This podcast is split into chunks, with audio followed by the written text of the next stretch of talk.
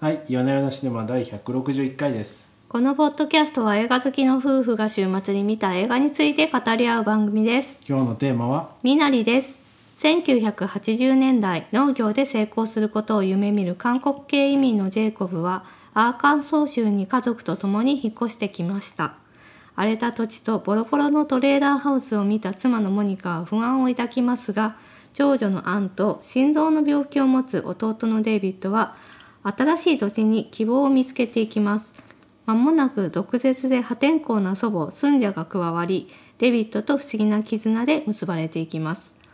自身の家族をモデルにしたリー・アイザック・チョン監督の脚本に A24 とプラン B が惚れ込み大半が韓国語のセリフである本作を強力バックアップ世界の映画賞を席巻し第93回アカデミー賞では作品賞監督賞脚本賞など計6部門にノミネートしユン・ヨジョンが助演女優賞に輝いていますうーん、長かった、長いですかね。 結構ねこれ読み上げるの辛いんですよねありがとうございます。 はいこれでもか、あれですね、アカデミー賞の時にちょっと話題になったやつですよね。そうですそうですはいうんこのちょっと面白いユン・ヨジョンさんっていうね何でしたっけ、ブラッド・ピットがプロデューサーだけど、初めて会えたねみたいな、そんな話であしたっれけ言ってました言ってました、そうなんですエグゼクティブプロデューサーがブラッド・ピットなんですけどブラッド・ピットはあのえプラン B っていうですね、うんうん制作会社のトップなんですね、うんうんでただあのこの作品の制作中には来なかったっていうことなんでちょっとちっくりと皮肉を言ってみんなを笑わせておりましたうーんなるほどねいやでもなんか賞を取るだけあって素晴らしいですねこの映画感動しましたねとてもいい映画でした、うんどの辺が良かったですかなんかなんなんですかねあのもう人間生きてるだけで偉いなって思いましたうん確かにね、何言ってるか分かんないかもしれないですけどうん、まあなんか思ったのはこうなんですかねこうちょっとした不幸とかちょっとした不運が起きるわけなんですよ、うんまあ、心臓に病気があるとかうんうんちょっとネタバレになっちゃいますけど、うんうんちょっとここはネタバレになっちゃいますけど、うん、はい、ここで止めてくださいね。ばあちゃんがうっかはい、り、ばあちゃんがうっかり火事を起こしてしまうとか、うん、なんか別に悪気ないじゃないですか。はい、ちょっとした不幸のかけ違いがあるんだけど、なんかこうちゃんとね生きていくだけで偉いなっていうことを思わされる。なんですかね、うん生きることの尊さみたいのを思わされる映画でしたね。そうですね、生命力を感じるそうそう。映画ですそうね。ですよ。その、まあ、象徴的に使われているタイトルのミナリという、うん。これは韓国語の香味野菜のセリといううんこ。となんですけれども、たくましく地面に根を張り、二度目の旬が最も美味しいことから。子供世代の幸せのために親の世代が懸命に生きるという意味が込められているということでございます。二度目の旬っていうのは季節があれなんですか。なそうですねおそら夏とく、冬とか。うん、ももう一回春が巡ってくると思っても美味しいとかそういうことなんじゃないですそかういうねこ。とか。あでまあ理不尽かつ不条理な運命に倒れてもまた立ち上がるあ。確かにということのなんか強そうですしね。そう希望の物語であるということでございました。こおーれもう公式サイトをそのまま読み上げてお ります。さすが公式サイトですね。 確かにまとめるとそういうことだ。まとめちゃいます。うん。まとめちゃいますあ、あかの。ねそうそういろいろね、あのうまくいかないこととかもあるんだけど頑張って地面に根を張ってそうです踏ね。ん張っていこうよという、ちょっと爽やかな気分になる作品でございままあすね。そうですねでその根の張り方にいろんなこうやり方がありますよっていう感じはしましたね。はい、はいと言いますとああ聞き手に回っていただいてるんですね、はいまあ、つまりそのあの父ちゃんの方はなんかこう開拓者精神といいますか独力どっぽで生きていくぞみたいなスタイルじゃないですかうん農場で自分で耕し水を引きうんだけどこうなんかばあちゃんの方は、まあ、なんとなくこう嫁に娘に言われてやってきてこうこの辺に水があるからセリでも植えとくかみたいな感じじゃないですか。 ちょっと言い方としてちょっと違う気はすそるれでんでもすそういう感じだと思うんですよ。するんですけどなんとなくなんとなくでもいいんですあのそよ。うどっちでもいいんでそうすまあよ。なんかそうどっちでもいいんだってあのちょっと興味深いなと思ったのは監督さんはですねあのもともと映画志望じゃなくて生態学をイェール大学で学んでいてで医者になるつもりでしたと。はいはいはい。でそこでこう大学の最終年度で面白そうだったので映画制作のクラスを選択したらのめり込んで映画監督になっちゃったっていうちょそっんなとこ変とわっ可能た可能なんですね。そうですねへ変わった経歴の持ち主でございますえ。うーんでまあ、その監督さんならではだなと思ったのがその自然と人間との関係っていうのが、まあ、大地への接し方2通りあってそれは人生に対するアプローチと似ているというあそうふそうにそれですそれは言いたかったんですよ今。そう言ってそそうういう話をしそうていうた話してたしてたしてた。そうでまああのお父さんのジェイコブはですねそのあのアーカンソーのその荒れ地なんですよもうなんか植物育ちそうにないみたいな土地で、で水もなくてで自分でこう掘り当てたあの井戸に自信満々でやるんだけど、その水が枯れちゃうんですよね。そうですねそ。うまあうまくいかないですよ。うまくいない。かないみたいなことがあるんだけど全部自分で何とかしようとそうでしちゃうんですよ。でなんかこう自分にばっかりこう視点があの視野が狭くなっちゃってて自分が成功することが家族の幸せなんだってあいうふうのにタイプの悪いパ思っターンちゃっですてる、ね。はい、わけですよね。うん。一方でおばあちゃんの方では自然の力を信じてるんですよねだからあの水辺あのお父さんたちに行くなって言われていた水辺に行って水辺の方にセリを植えるわけですまよ、あねそうですねセリはなんかどこにでも水があれば育つっていうとてもたくましい植物なうのんっていうことで、まあ、そういうふうにあの人生も他の人の意見全く聞かずにもがきながら生く生きているっていう人もいればあの耳を傾けていろんなことを受け入れてあの生きていくっていうふうな人がいてでそのおばあちゃんとお父さんの生き方っていうのが結構対照的に描かれている、そとういでうすねことなんで本当す。そそうう言ってたそう言ってたんでまあ、すよその植物との接し方っていうところでもうその2人のあの人生っていうのを象徴してるわけでございますね。今。もうもう私が言いたかったことはすべてです見えね。ましたか。ありがとうございます。はい。そうですね。まあ、とあといいのはそのばあちゃん今の話だけ聞くと、うんばあちゃんいいやつみたいな話ななんですけど、うんうん大体そこまで行くまでの過程で描かれるのはろくなおばあちゃんじゃないですよね。そうそうそう。あのおばあちゃんらしくないっていうふうに孫にも言わなれんかるもんうです掛けけど。事で汚い言葉 を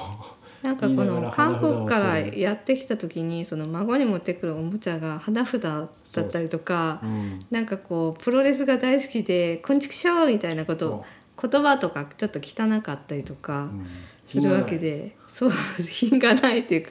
う品がないん、そこがいいとな思うんんでかすよ子供っぽいおばあちゃんなんですよねそそのうそうその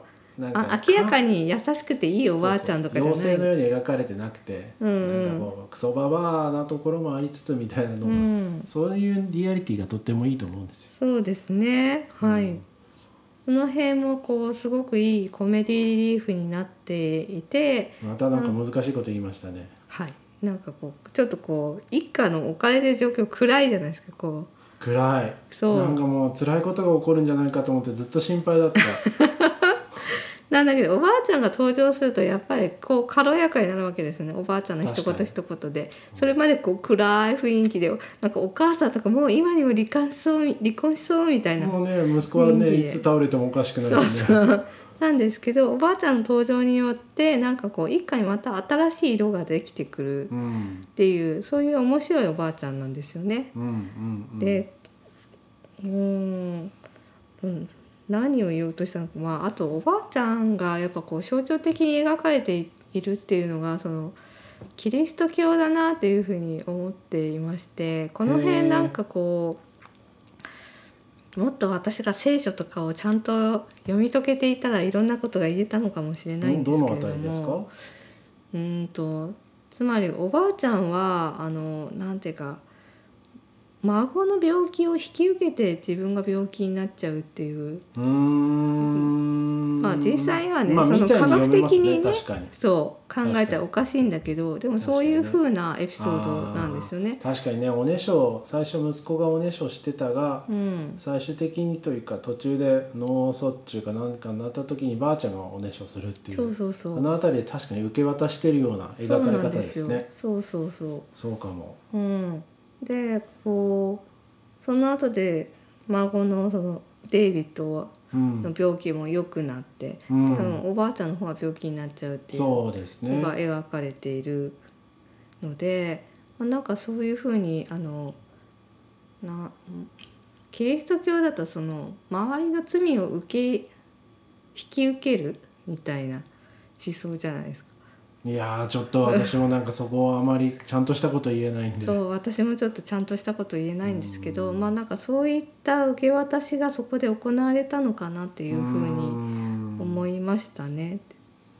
なるほどねうん、それでいてそのおばあちゃんがまたあの火事を起こしちゃうんですよね。火事を起こすってあれ大丈夫ですあの私のネタバレコーナーのところでここ言いからましたはっけネタバレするのでってはい そうですね言いました言いました火事を起こし大ます丈夫です火事を起こすんだけどまたそこにね許しが発生するわけですよねお許し許しおばあちゃん何やってんだボケがみたいなことじゃなくておばあちゃんが行こうとしてでもそこでこう孫たちが走っていってまあばあちゃんねこっちが家だよっていいですよね最初はこう息子はばあちゃん嫌いなわけですよね韓そ国う臭そいうってそ言うっててそううん、うん、でもなんかわけのわかんない漢方薬とか飲ませようとするし、うん、なんかね韓国臭いって言ってね、まああのうん息子にとってはその韓国の記憶なんてなくて、うんなんかこう異国会やってきた気持ち悪いババアでしかないんですよね。うおんせっかいな感じでね、うんで一緒に寝るの嫌だとか、すごいこうコンフリクトが発生してるんはい、で発生すしけてるんですけど最後はその和解と許しっていうのがちゃんとこのむ走っちゃいけないという設定の息子が走るっていうところにね素晴強らしいくです強い一瞬でちゃんと描かれていて、ど、うん、よかったなっていうふうに思いましたうねん。そうですねそうですねそうですねうん、でこうあのポールもポール十字架背負って歩いてるわけじゃないですか農場の手伝いのおねじさんポール、そあの謎キャラがいいですよねこのこの映画においうてそうそうなんですよなんか移民の物語なんだけど移民以外の地元の人の方がおかしいってい うちょっとネジがちょっと23ね本飛うんでるようなんおかしいぞみたいなおっさんなんですけどでもポールもあのなんかちょっと頭おかしいぞって感じなんだけど植物の扱いのことはすごくよく心得てるんですよね。そうですね、うんそうそうなんかその辺もねななんだっけなそうなんかちょっと読んだんですけど何読んだんですかなんか聖書との関係みたいなレビューを、あそんなものがあるんですね、うんまあでも確かに十字架を背負って歩いてるとかちょっとかなり象徴的なシーンですもんね、うんうんへえポールは聖パウロまあ確かにそうですね知恵で神を知ることはできないという記述からほ作う中のような人物設定にしているうーんというでもこれはなんか一般の人のレビューだからどれだけ本当かわかんないです よね。まあね大体欧米の名前は成人の名前から来ちゃいますからね、うんうんまあただねなんかそのジェイコブっていうのはヤコブのことまあであそうるですと、ねはいさまざまな苦難に遭うとうんで大丈夫ですかそこで続けられますかちゃんとそれおいコピペしたんで大丈コ 夫です、ピペしたんだえー彼が降ったとされるヤコブの井戸に立ち寄った後ガリラヤで病気の子供を救なるうほまどた一人が種をまき他の者が刈り取るうんかけてうんうん移民第一世代が苦労人第二世代がその成果を享受するほうというなんかこのなんなんでしょうね意味付けはいがされてい るレビューがありました。お知らせしておきますみたいな借りてきたようなコメントです全部借り全部コピペを読みま上あでげもまなしんた、かまあそういうところが気になったという話ですね気になったというかうんまあ惹かれましたという、そうですねうんうんまあでもあれですねこう移民というシチュエーションの話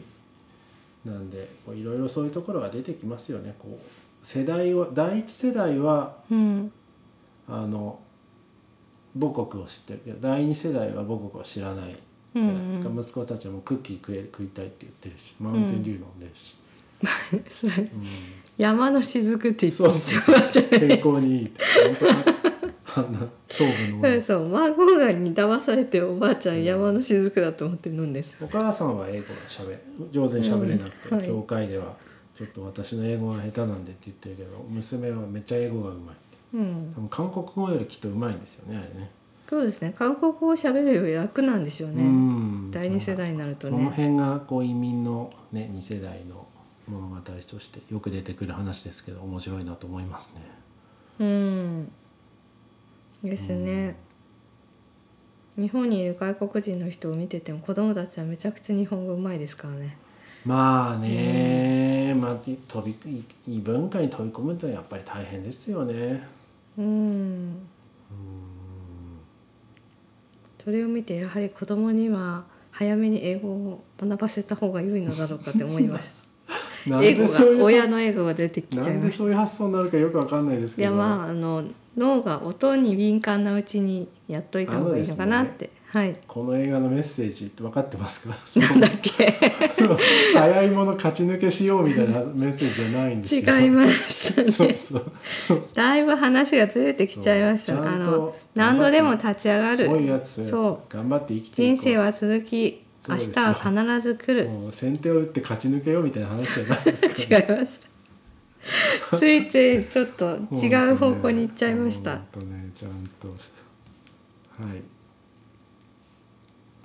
ということですかねちょっとね僕的にこれの、まあ、さっき収録前に記事をいろいろ読んでてうんあのびっくりしたのが、うこのん監督次「君の名は」を撮るらしいじゃないですか。あそう書いてありましたね、うんどういう君の名はになるんだろう本 ね当ですよね。うんですごいいい映画になるかもしれないですよでもタイムスリップ入れ替わるんですよあれ大丈夫ですかね、入れ替われますかねこんな調子でうん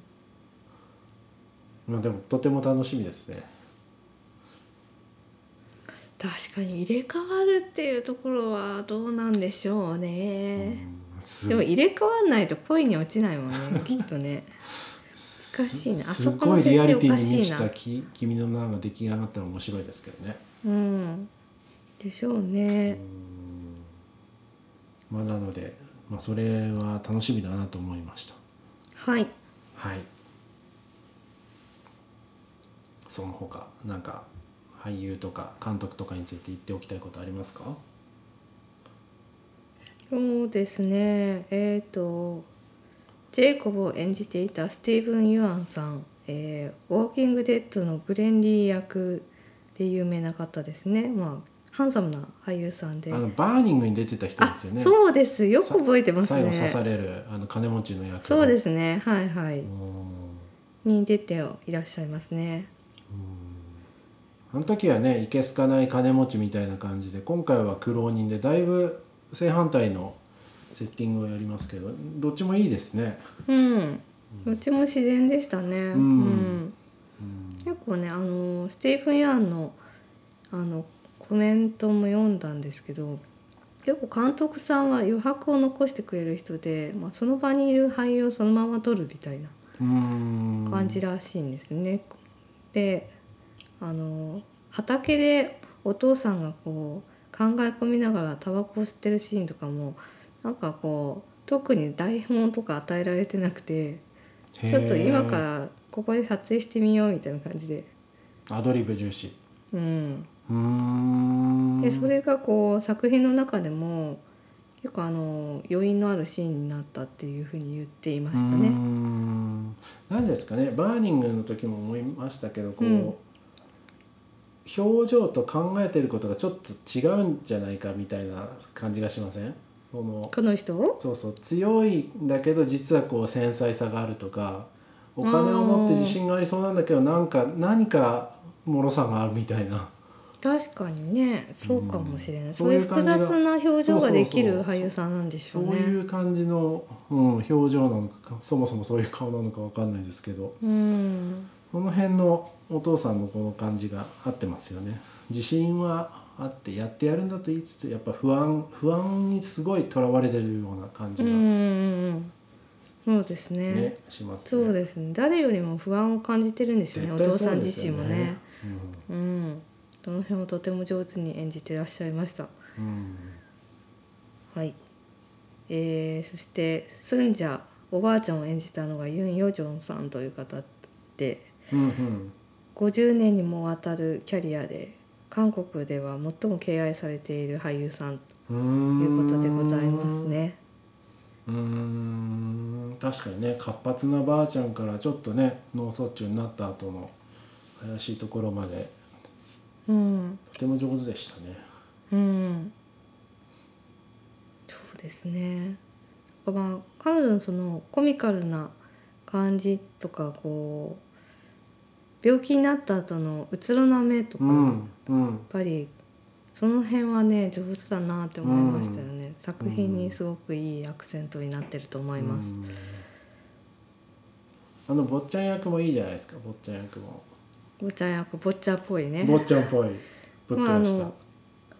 演技は初挑戦というあ普通の 男の子だそうです。あーとっても良かったです、とても良かったたですね。可愛かったですね。うん、うん。そうですね。やっぱりでも脚本が上手だなというふうに思いましたね。い あろいどろ、ね。どの辺ですかどう聞きましょうか えーあ読むのかいうん。まあなんかやっぱり回収してるっていうことですよね。最初にあの家にやってきた時に例えばあのみんなで雑魚寝しないかってお父さんが提あ案あするんそですけど。うねまあ嫌だみたいにこうそう娘ねに言われて、そうねみんなバラバラの部屋で寝てるんですよねでもその火事が起こって、まあ、一家にとってのそのそうね大きな困難が起こった後に家族がみんな雑魚寝をしてるってういうんのが描かれていてう、んこれであ家族の絆がもう一回戻ったんだなっていう確かふうにねにそう気持ちが離れていた家族がまた一つになったんだっていうのをこのワンカットでちゃんと見せてるそうですとね思いますね。あの坊ちゃんが走るシーンとかもね最初はねちょっと走ってこう心臓がバクバクするみたいなうん感じだったのも、最後ばあちゃんをそうそうそうを止めるために走るところとかそこの回収もうまいし、そのダウジング最初バカにしてたんだけど、うん受け入れたっていうそうですねその彼の変化をちゃんと最後に見せてうんいるところもとてもいいですよね。うんうん確かに確かにそうですねそうそうそうなんかやっぱりその前半に出てきたなんかこうものがちゃんと後半に回収されてるなっていうふうになるほ思いまして。どはいおよかったねうんそうですねでなんか競り競りであのお父さんがうん競りを借り取るっていうところで終わってるんですよね,、ねその後売ってお金になりましたとかその辺はもう皆まで言うなみたいな感じでそうですスッねてこう終そわうでるすねまあ、その方がなんかやっぱ要因としてはとてもいいなって思ったん結で構ただ見る側のこう理解力を求める終わり方ではありますけどねああなるほど、うんそうかあれが朝ドラだったらちゃんとねナレーショこの後この後ジェイコブ一家はみたいなン がそうそうですよ銀うーんそうまあね朝あそのこはね連続テレビ小説だとちゃんとナレーションでね、うん、今日はあの富を築きましたみたいな。だからいやなんかね朝ドラは特殊らしいんですよ朝ドあそラうなはのみんなあの朝忙しい時にながらで見てるからいろいろ説明してあげないといけないらしいあなるほどあ、シーンで伝えるとか無理なんだそうそうそううんうんそうそう見たでないからなるほどねあの他のことして食器とか洗ってる可能性あるからあーそういうことかうんだからあんなにナレーションするんだ、まあそうですねその辺はやっぱ映画とテレビは大いに違いますよね、まあそうですね映うん画は、まあ部屋映画館にいますからそねう映画館に行って画面を凝視しているという前提で作られているんでなるほど細かいあのほんのちょっとのさじさじ加減そうでですね 理解してもらえるんですけどテレビはやっぱねちょっとその辺難しいなるほど朝ドラには朝ドラの理由があったっていうのは理由結構学びですねうん、そうなんですよ私もそれね前言ってた脚本講座でそういう話をされてましあたあなるほどねあの黒さはそういうところから来てるわけだめみったちいゃなわかりやすい うんいろいろねその状況に応じてやっぱり演出も変えてるっていうことですねはいちょっと大体い話が長くなっていいいるお時間ですけどもはいわかりましたた言いたかったことで他言い残したこととかありますかそうですねなあなんかさっき言おうとしてたんですけど忘れちゃったなあ忘れたので大丈夫ですはいでは相変わらずのグダグダ加減ですねはいまあ今週はこんなとこにしましょうかはいはいありがとうございましたありがとうございました。